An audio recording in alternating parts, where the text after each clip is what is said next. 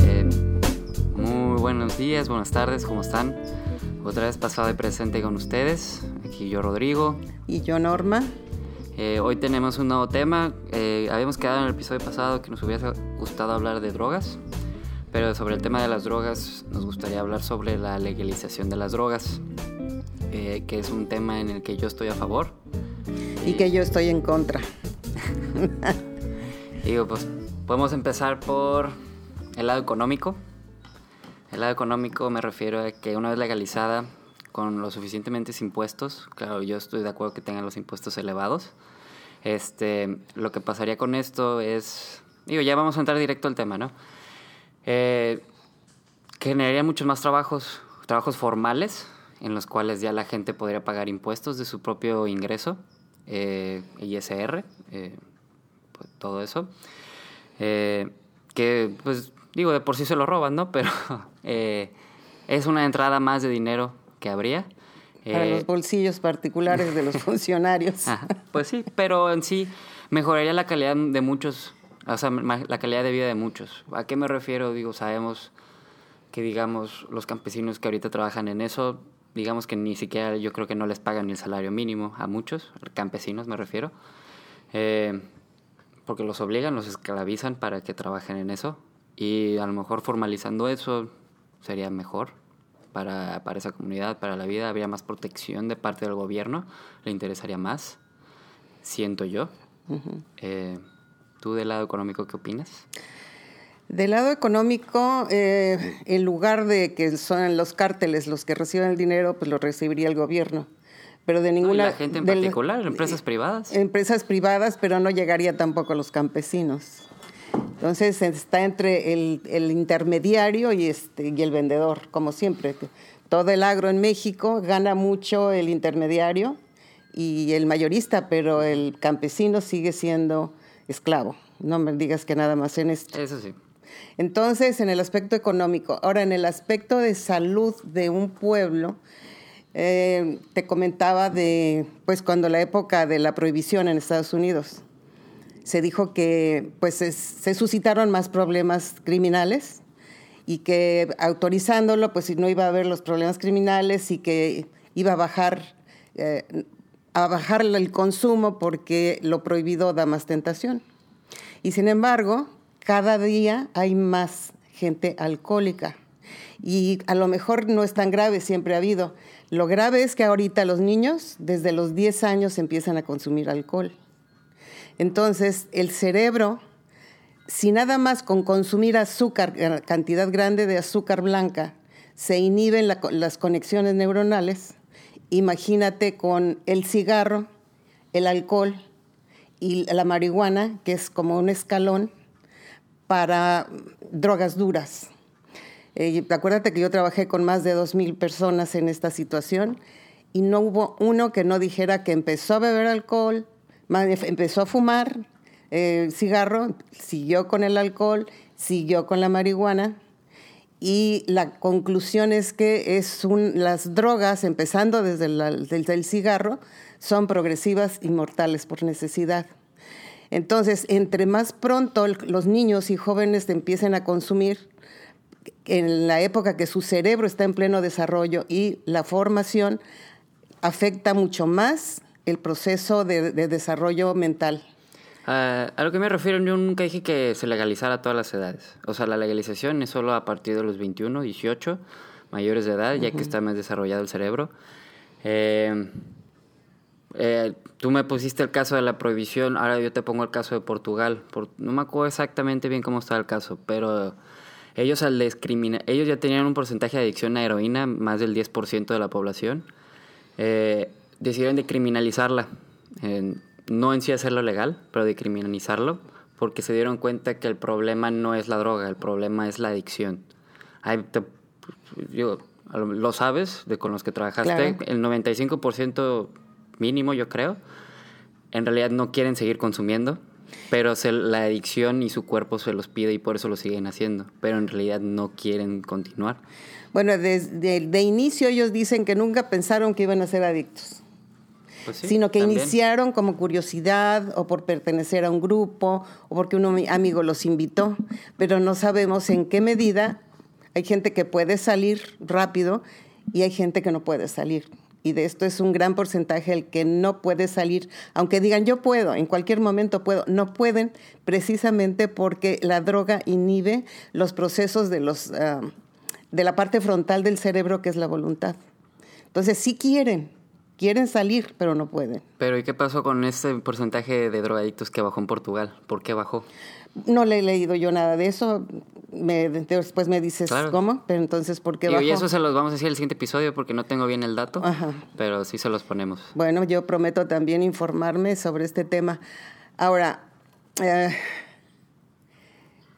Yo lo que, a lo que yo abogo, por ejemplo, ese dinero que se re- recaudaría de los impuestos, que se vayan a programas de tratamientos de adicción es para algo ayudar a que la yo gente. intenté tra- precisamente porque dije yo, todos los decomisos de droga, decomisos de armas, ese, eso se pudiera utilizar, sobre todo las casas, se pudieran utilizar para obras de beneficio, pero simplemente agarran un, un- un cargamento de mil kilos y resulta que en los reportes hay 200 kilos y quién sabe dónde se fue lo demás, como que se, se desaparecen curiosamente. Ujú.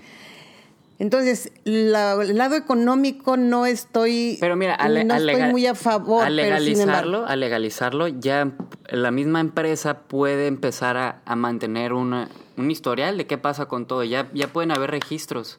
Porque claro, pues es, es un negocio informal. Ujú. Claro que reciben mil y de nada solo son 200. Porque no hay una manera de, de comprobar. seguimiento. Claro. Y si se, si se hace legal, se da un seguimiento, se estructura todo el negocio desde el principio hasta fin. Hay más dinero en la economía, fluyen más gastos. Y sí, hay gente, hay- como en cualquier cosa, hay un cierto porcentaje de gente que sí va a caer en la adicción y eso. Este, pero en cualquier lado, Desafortunadamente no es, no es pequeño el porcentaje. de por sí esa gente va a seguir haciendo drogas, sea legal o no sea legal. En el lado económico, como tú dices, quizá tengas razón. No he estudiado yo el lado económico. Y como tú lo planteas, puedes tener razón. Yo lo veo desde el punto de vista el daño cerebral que se hace en las personas. Y que, y que no nada más, acuérdate que yo tuve un familiar, tres familiares cercanos con adicciones, uno al alcohol, otro a las drogas y otro al juego. Y ellos me decían, no, pues es que no es tu asunto, es mi vida, mi libertad. Pero que acaban con las familias completas. La preocupación de la mamá, el gasto, los robos que hacen para sostener su, su, su adicción que cada vez es mayor. Entonces se afecta la familia completa y se afecta una familia, se siguen afectando más familias alrededor. Entonces, básicamente es la, la Pero, tam- autodestrucción pero del también lo cerebro. que pasa al ser ilegal y a ser tan tabú y a ser tan prohibido, la misma gente cuando lo empieza a probar se empieza a esconder. Se empieza a esconder a su familia, a hacerlo escondidas. Y cuando ya es demasiado tarde... Ya El alcohol ya no se esconde. Y eso es una droga también, nada más permitida, es legal, pero ya no se esconde.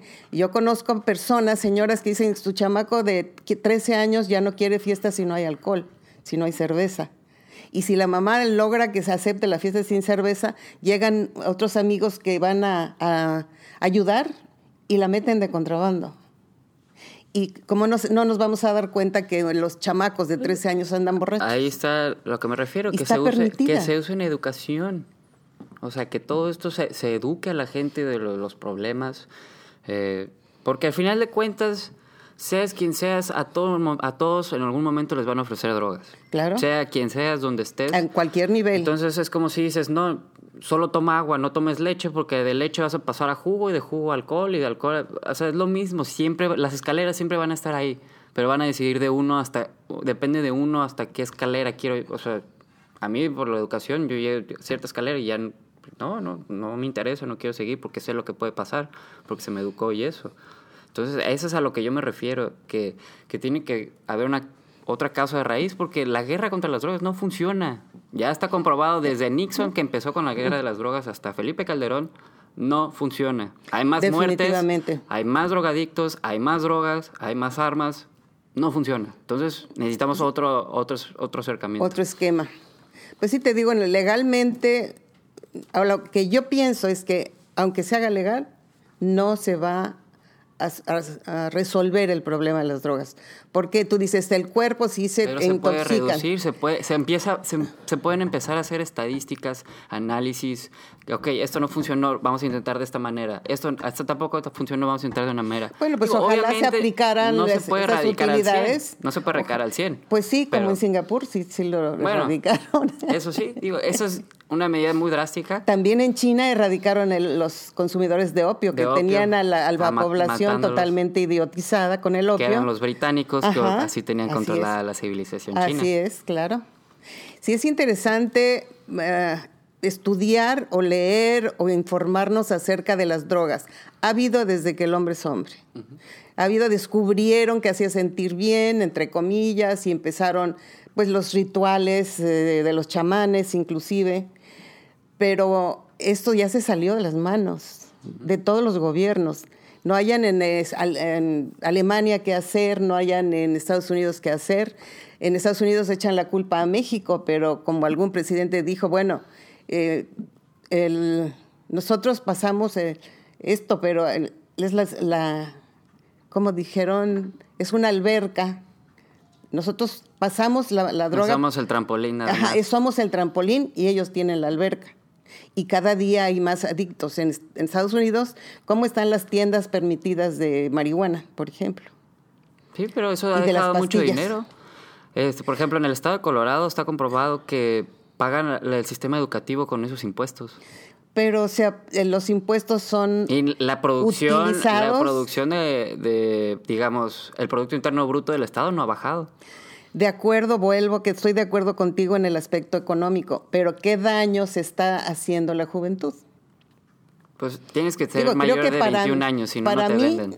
El cerebro termina de desarrollarse hasta los 25 prefiero que sea legal, en donde una tienda literalmente te obligan y checan tu pasaporte, te checan todo, que tengas mayor de 21 años, que a un señor que está en la calle, que a 14 años le ofrece la marihuana y, dice, oye, yo también, yo también tengo esta otra cosa, ¿quieres probarla? Ahí es cuando ya valió madres. Entonces, si fuera legal, está regulado, este compró esto y esto por esto y esto. Creo que somos, estamos... Ah, Va a haber más control, hay más control si es legal. Visualizando dos temas diferentes pero complementarios. Diferentes en el estilo, en el desde el punto de vista que tú hablas del, negocio, yo hablo de la persona, del ser. No, yo a lo que me refiero del ser es, que es un problema de adicción, que hay que tratar la adicción, no la droga. O sea, es, es a tratar con la persona, hacerle saber que, digo, está bien, caíste en tu problema de adicción, pero ¿quieres salir adelante? Sí, ok, te vamos a apoyar. No te vamos a regañar, no te vamos a meter a la cárcel. Este, no es un castigo que seas adicto, no tiene por qué ser un castigo ser adicto. O sea, es tratarlo, ayudarlo. ¿Cómo te puedo ayudar? Es mostrarle amor, como tú hacías en tu mismo centro de, eh, centro de rehabilitación. Y es donde he tenido mayor porcentaje de, de ¿cómo se llama? De, rehabilitados. Porque se les trata con amor, no se les castiga, no se les pega. Porque entonces digo, para, o sea, digamos, soy adicto a heroína. ¿Para qué me curo si me van a meter a la cárcel porque hacía heroína? Sí, totalmente, porque es una cosa el que produce y vende y otra cosa es el que consume. Exactamente. Ahora, esto de la persona que consume y que se hace adicto, ¿es normal o es, si no, es lógico que la persona se haga adicta? ¿Por qué? Porque tiene, tenemos todos muchos problemas emocionales. Todos han empezado por algún trauma. Todos, hemos empezado, sobre todo niñez, niñez a veces no tan dura, pero uno la ve dura y sientes que te alivia. Entonces, en lugar de buscar otros caminos, se busca esto que es aparentemente el camino más fácil. Sin embargo, esto es el camino más difícil y la peor decisión. Sí, pero se van escondiendo. Así es. Esa es la cosa. Entonces, si no fuera algo escondido, se habla y se soluciona.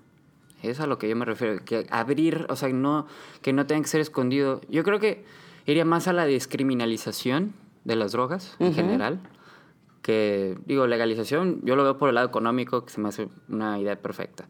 Pero eh, como manera social, yo creo que sería mejor una decriminalización de las drogas para tratar el problema de adicción, que fue lo que pasó con Portugal. Empezaron a, abrir centros para que la gente fuera y, oye, ¿te quieres inyectar? Ok, aquí hay agujas limpias, aquí hay cosas limpias. Sí, también en los aquí países te cuidamos bajos, para que no te, sí, para que no son te las clínicas blancas que le llamaban o le llaman, no sé si. Hay que averiguar sobre esto, porque también pusieron clínicas con mucha asepsia y tú, ¿qué tanto quieres? No te voy a decir que un gramo. No, ¿tienes 10 o 20? Aquí está, toma, inyectate, fúmale, aspírale, lo que tú quieras. Y luego hicieron un parque, un parque, el parque de las inyecciones. Ahí, si estabas tú en ese parque, te puedes inyectar. Y ahí estaba el tiradero de gente embrutecida con las drogas. Pero vamos a averiguar eso, los prometemos. Ahora, a mí me gustaría... Les, vamos a poner todas estas investigaciones ahí mismo en, la página de Facebook para que entren, busquen, lean. Y algunas cosas están en inglés, en español. Me parece bien. A mí me gustaría invitar, espero que sí acepte, creo que sí, el doctor Raúl Palacios. Él tiene muchos años, 15 o 20 años al frente de centros de, integración juvenil, que Centros de Integración Juveniles a nivel eh, de México es una organización privada y tiene los más actuales estudios y estadísticas sobre esto. Y aparte tienen, ellos tienen centro de rehabilitación, tienen una rehabilitación en base a metadona, este, tienen varias experiencias. Me gustaría invitarlo, o si no viene, nosotros podemos ir, para que él nos dé un punto de vista ya profesional. Claro que sí. ¿Te parece bien? Claro que sí. Bueno, yo espero que este, este tema, claro que no está cerrado, claro que es bastante, muchas cosas más tenemos que hablar sobre él. Nos gustaría escuchar su punto de vista también, recordando que las drogas son dos cosas en el sentido económico y otro en el sentido del, individuo. Eh, muchas gracias por escucharnos. Nos vemos pronto. Más bien nos escuchamos pronto. Esto fue pasado y presente y, y pues que tengan un buen día. ¿Cuánto? Ah, ya